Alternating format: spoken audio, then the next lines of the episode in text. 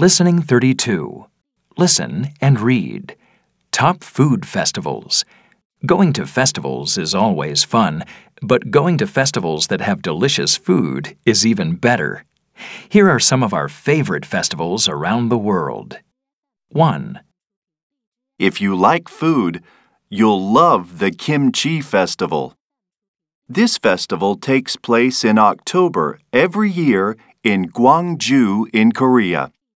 It lasts for five days. But what does it celebrate? Kimchi, of course. Kimchi is a traditional dish made with onions, garlic, peppers, and other vegetables. It is very spicy, but it can be sweet too. It is also very good for you.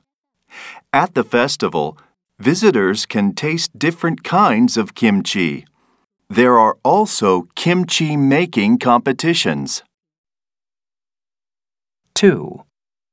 The Gilroy Garlic Festival is one of the largest food festivals in the USA.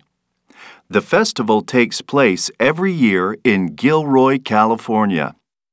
It happens on the last weekend in July, and it's one of the best garlic festivals in the world.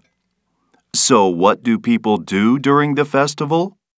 Well, they eat lots of things made with garlic, including garlic ice cream and garlic fries. There are also garlic cooking demonstrations, music, and dancing. 3. People celebrate the Moon Festival in different parts of Asia, including China. The festival takes place every year in September or October. It lasts for three days, and people celebrate the end of the summer harvest. So, what do people eat? The traditional food is mooncakes. These are round, sweet cakes, and they are very popular. The cakes have different fillings.